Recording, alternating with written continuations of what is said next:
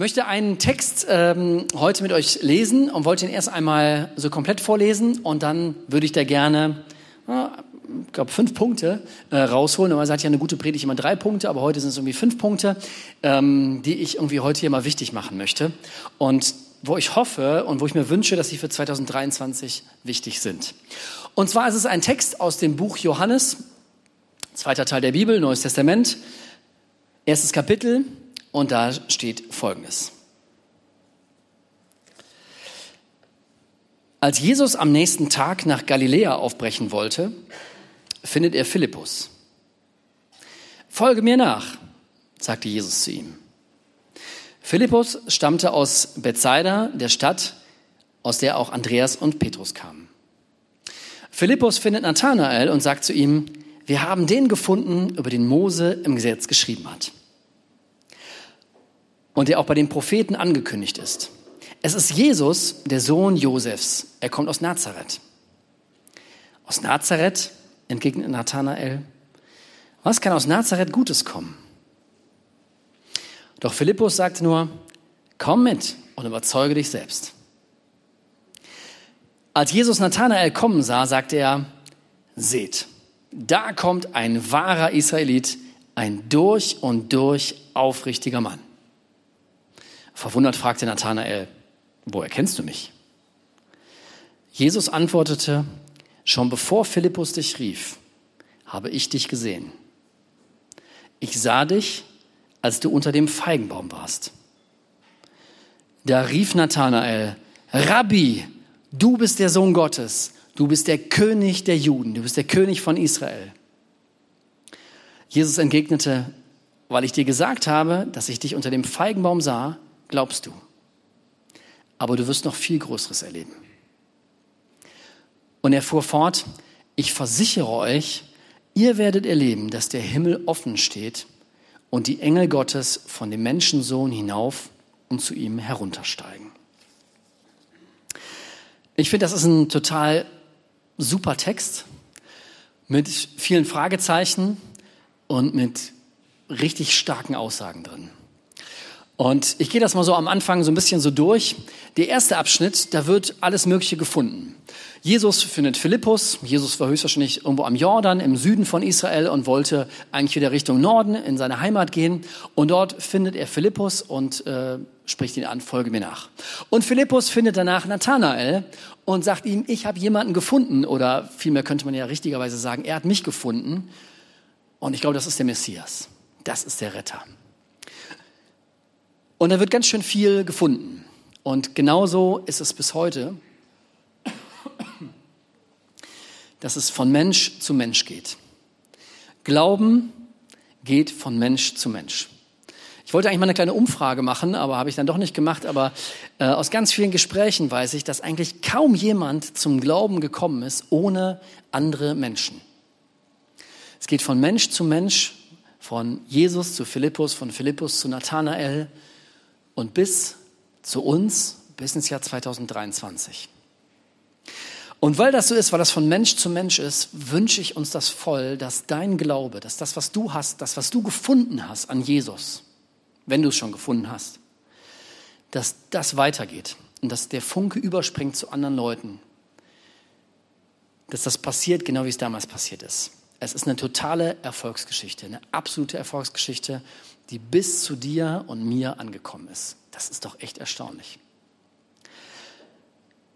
Mein zweiter Punkt ist, dass Nathanael erstmal Skepsis hat und äh, ja eigentlich auch berechtigte Zweifel hat. Er hört, okay, da ist jetzt irgendwie jemand soll mal wieder der Messias sein. Das war damals irgendwie relativ häufig so. Und dann auch noch aus Nazareth und sagt, was soll denn da Gutes herkommen? Und keine Ahnung, was er so vor Augen gehabt hat, also was ihn so zu dieser Skepsis geführt hat, aber ich glaube, das ist berechtigt. Man weiß unter anderem, dass, ähm, ich glaube, Jahre irgendwann so sechs, sieben nach Christus gab es einen Mann, Judas, der Galiläer, der kam aus der gleichen Ecke, wo Jesus herkommt. Und der hat auch gesagt, jawohl, lass uns hier Protest machen. Der hatte sich unglaublich darüber geärgert, dass die Römer zur Geburt von Jesus, also das wusste der damals natürlich noch nicht, dass die Geburt von Jesus war, dass die da eine Volkszählung veranstalten und dass die diese unterdrücken. Und er hat diese Volkszählung zum Anlass genommen, wirklich Tumult anzuzetteln und einen Aufstand, der aber dann blutig niedergeschlagen wurde und einem totalen Fiasko geendet ist. Einen Hinweis findet man übrigens in Apostelgeschichte 5 noch auf diesen Judas der Galiläer. Das war schon mal so eine Pleite. Da kam auch schon mal so ein Spinner aus Galiläa, der sich dann aufgeführt hat, als wäre er jetzt der Messias. Und was war das für eine Pleite? Wie viele Leute haben da Schaden genommen? Ach, mal wieder der Nächste. Und ich glaube, auch jetzt gibt es eine Menge Leute, die Enttäuschung erlebt haben und sagen, Mann, da waren irgendwie Leute, die kamen aus der gleichen Ecke, so wo Jesus ja scheinbar auch herkommt, aus Kirche. Da soll was Gutes herkommen? Oder vielleicht hast du es noch nicht mal selber erlebt, sondern nur aus der Presse so mitbekommen, was da alles für ein Murks und für ein Elend auch passiert ist. Und jetzt kommt der Nächste daher und sagt so, oh Jesus, das ist der Messias. Aus der Ecke soll das kommen.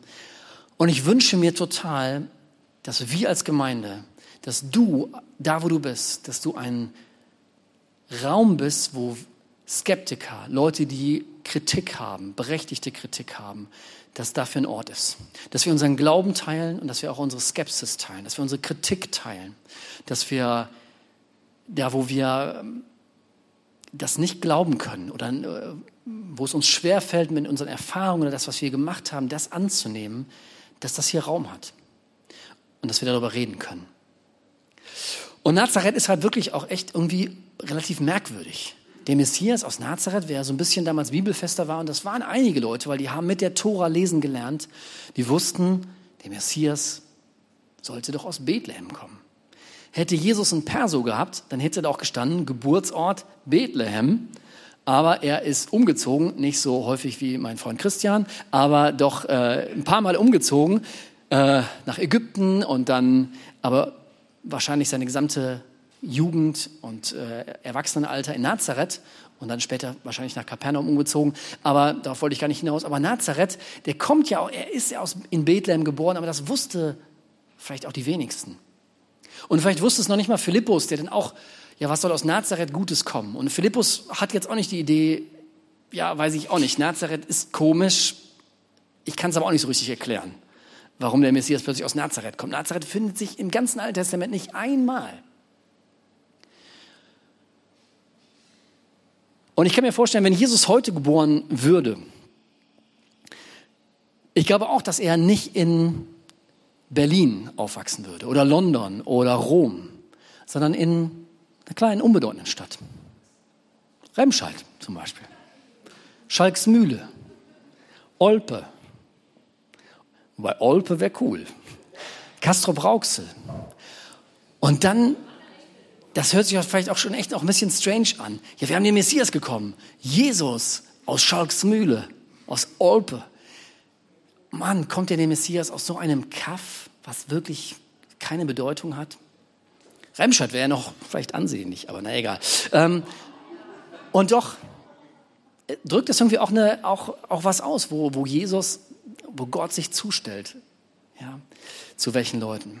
Und Jesus ist als der Jesus von Nazareth bekannt geworden. Er ist, äh, stand auf dem Schild über dem Kreuz, auf dem er hingerichtet wurde, stand, das ist Jesus von Nazareth, der König der Juden.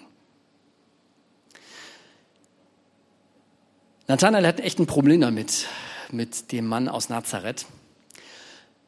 Ähm, und ich glaube, dass manche Leute auch echt Probleme haben. Probleme, was du vielleicht in der Bibel liest. Probleme, was du, was andere Leute hier über ihren Glauben sagen. Probleme, was du an manchen Geschichten hier hörst, wenn jemand was erzählt, was er erlebt hat und du sagst, ich habe damit ein Problem. Ich habe damit einen Klemmer. Dann ist das hier um Jesu Willen, um Gottes Willen, ist das hier herzlich willkommen. Es wäre, Kirche wäre ein schrecklicher Ort, wenn das nicht, wenn wir nicht darüber sprechen würden. Punkt Nummer drei. Philippus, finde ich, reagiert total super. Er sagt, komm mit und überzeug dich selbst. Ich glaube, dass es ähm, nie eigentlich einen anderen Weg gibt, als dass sich jeder, der hier im Raum ist, selber davon überzeugen muss, ob das mit Jesus wirklich eine wahre Sache ist, ob da wirklich so viel dran ist, ob er wirklich der ist, der er erzählt hat, oder halt nur irgendwie ein keine Ahnung, irgendwas anderes halt, irgendwie ein ja, einflussreicher Redner, das ja auf jeden Fall. aber komm und überzeuge dich selbst. Und Nathanael macht das, und das finde ich sehr äh, großartig, und es wird bei ihm persönlich. Und er hat einen Moment, der absolut geheimnisvoll ist. Und auch alle Bibelkommentare, die ich dazu gelesen habe, haben zu meiner Erwartung, ehrlicherweise muss ich das sagen, auch nichts Besonderes ergeben. Erstens, Jesus begrüßt ihn mit relativ seltsamen Worten. Oh, da kommt ein wahrer Israelit, ein Mann ohne Falschheit. Ich habe mich auch gefragt, ist das Ironie oder was? Also wenn mich jemand so begrüßen würde, oh, was kommt denn da? Ein Mann, ein richtiger Deutscher. So, woher kennst du mich? Also ich fand die, ich finde die Anrede komisch. Es klärt sich allerdings auch nicht auf. Äh, und dann sagt er ihm, ja, okay, woher kennst du mich? Und dann sagt Jesus, bevor der Philippus dich gerufen hat, habe ich dich gesehen. Und ich habe dich unter dem Feigenbaum gesehen. Und das ist auch das nächste Rätsel, für das es keine Auflösung gibt, es sei denn, Nathanael wird es uns irgendwann mal im Himmel vielleicht verraten. Was ist denn da unter diesem Feigenbaum denn passiert? Es muss irgendwas Besonderes gewesen sein, denn die Reaktion von Nathanael ist enorm, ist ein totaler U-Turn. Aber keine Ahnung. Es war ein total persönlicher Moment. Nur Jesus und Nathanael wussten und wissen bis heute, was ist da passiert. Was war unter dem Feigenbaum? Und ich glaube, das, was ich so ähm, euch wünsche, was ich uns wünsche, ist, dass wir selber solche Momente haben. Jesus sagt, ich habe dich gesehen, noch bevor Philippus dich gerufen hat. Ich habe dich gesehen in dieser Situation unter dem Feigenbaum, die Situation, die nur du kennst und ich. Keiner kennt sie, aber ich kenne sie. Und dass das Gleiche für dich gilt. Ich glaube, dass Jesus dich sieht. Und dich sieht in den Momenten, die nur du eigentlich kennst die ganz privat sind, die vielleicht traurig sind, die vielleicht dunkel sind, die vielleicht sehr schmerzvoll sind, wo du einsam bist, wo du alleine bist, dass Gott dich da drin sieht. Und dieser, diese Aussage ist, hat das Potenzial, wenn das im Herzen irgendwie ankommen würde, dass es unglaublich viel verändert. Bei Nathanael hat es alles verändert. Mancher kann ja auch sagen, so diese, dieser Gedanke, Gott sieht mich, und es ist nebenbei auch die Jahreslosung für 2023, du bist der Gott, der mich sieht. Man könnte ja meinen, oh, das ist ja doch auch sehr beunruhigend. Gott ist der, der alles sieht.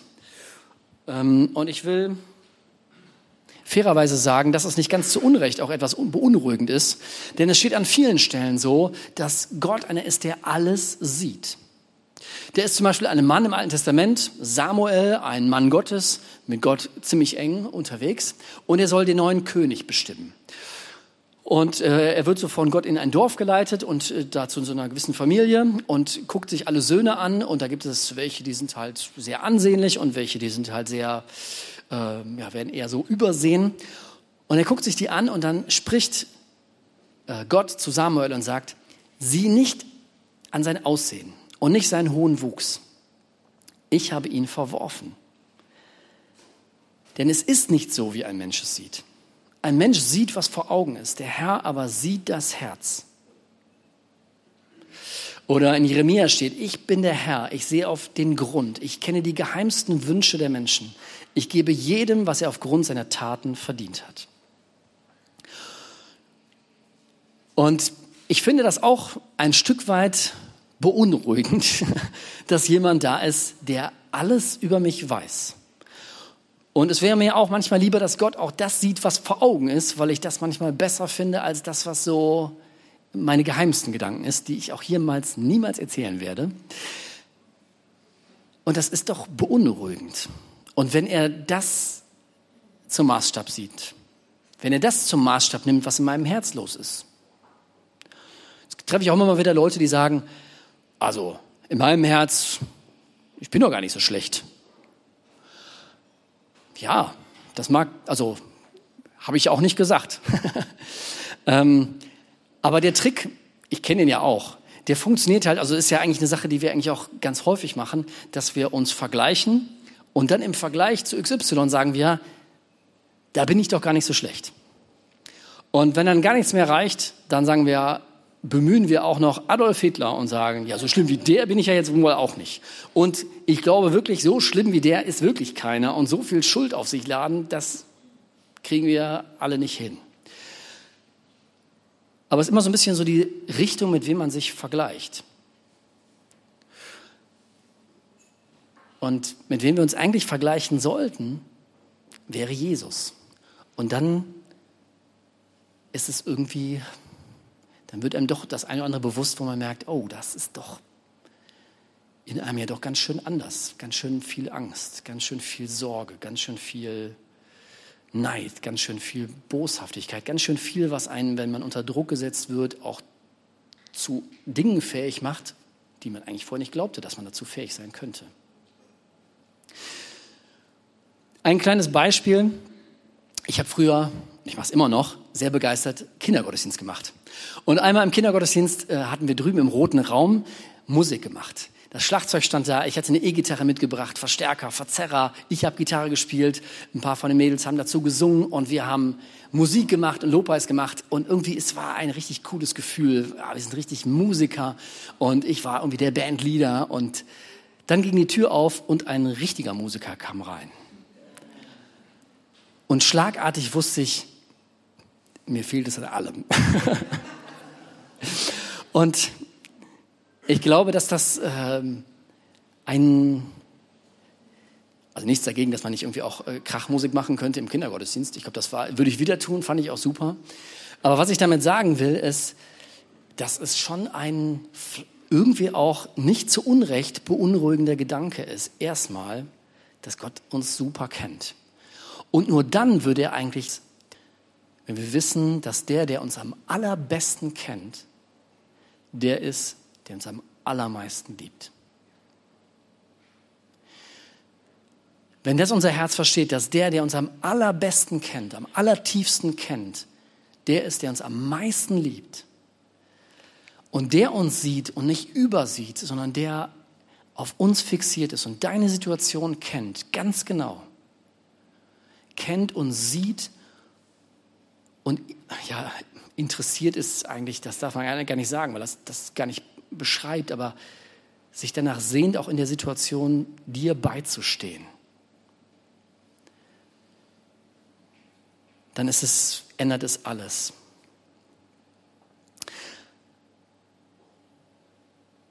Du bist der Herr, der mich sieht. Bei Nathanael hat es echt tierisch viel verändert. Er reagiert das ist mein nächster Punkt, irgendwie richtig, richtig krass. Er eben war noch relativ skeptisch. Oh, Nazareth, jetzt schon wieder so ein Messias. Oh nein, wer soll das denn sein aus Nazareth? Das stimmt doch gar nicht, das geht doch gar nicht. Und jetzt sagt er, du bist der Sohn Gottes, du bist der König der Juden. Also quasi auch, du bist auch mein König und ich werde jetzt irgendwie tun, was du äh, zu sagen hast. Und es kann sich irgendwie alles ändern. Und er sagt, du bist der König der Juden. Das, was bei Jesus auf dem Schild über seinem Kreuz gestanden hat. Jesus Christus, der König der Juden. Zu erkennen, dass Gott dich sieht, genau in der Situation, wo du jetzt bist, dass Jesus dich sieht, egal noch vor dieser Predigt, noch bevor jemand irgendwie prophetisch auf dich zugekommen ist oder irgendwas du erlebt hast, Jesus hat dich da gesehen. Und so ein so ein Magic Moment zu haben, so wie Nathanael, der dann auch noch so darauf reagiert und sagt, du bist jetzt mein König. Ich glaube, sowas kann eigentlich nur passieren, wenn wir mehr und mehr verstanden haben, dass es Jesus total um dich geht, dass es Jesus total um mich geht. Und wenn es ihm total um mich geht, dann kann es mir auch total um ihn gehen.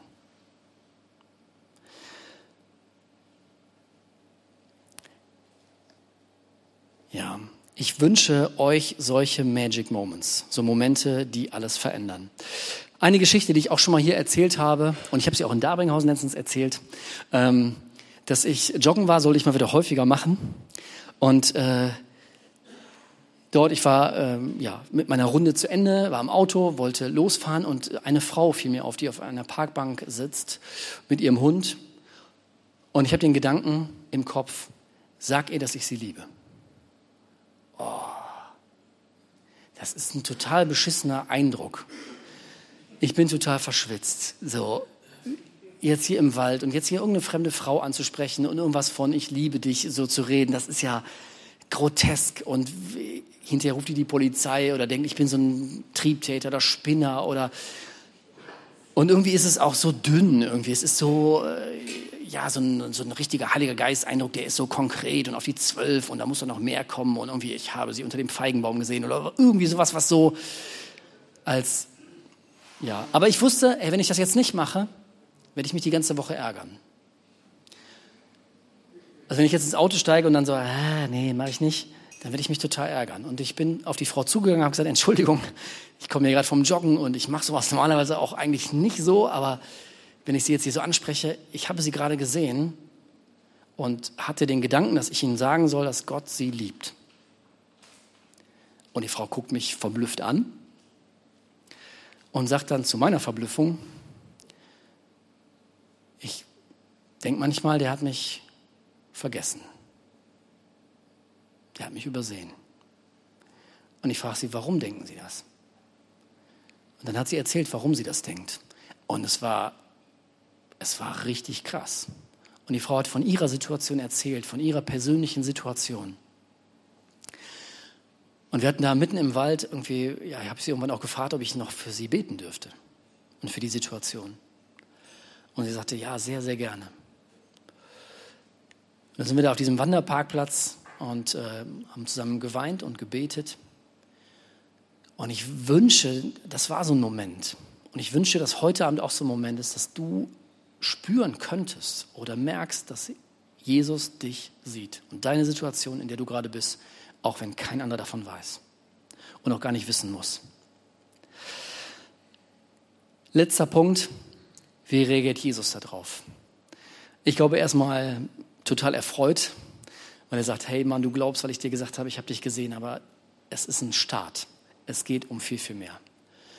Und ich versichere dir, du wirst noch Größeres erleben und du wirst den Himmel offen sehen.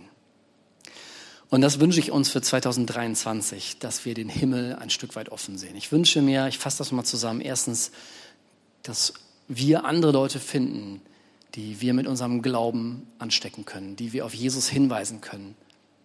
Ich wünsche mir, dass wir eine gute Art haben, auf Skepsis, auf Kritik, auf Zweifel an dieser ganzen Sache einzugehen, dass es ein Ort ist hierfür.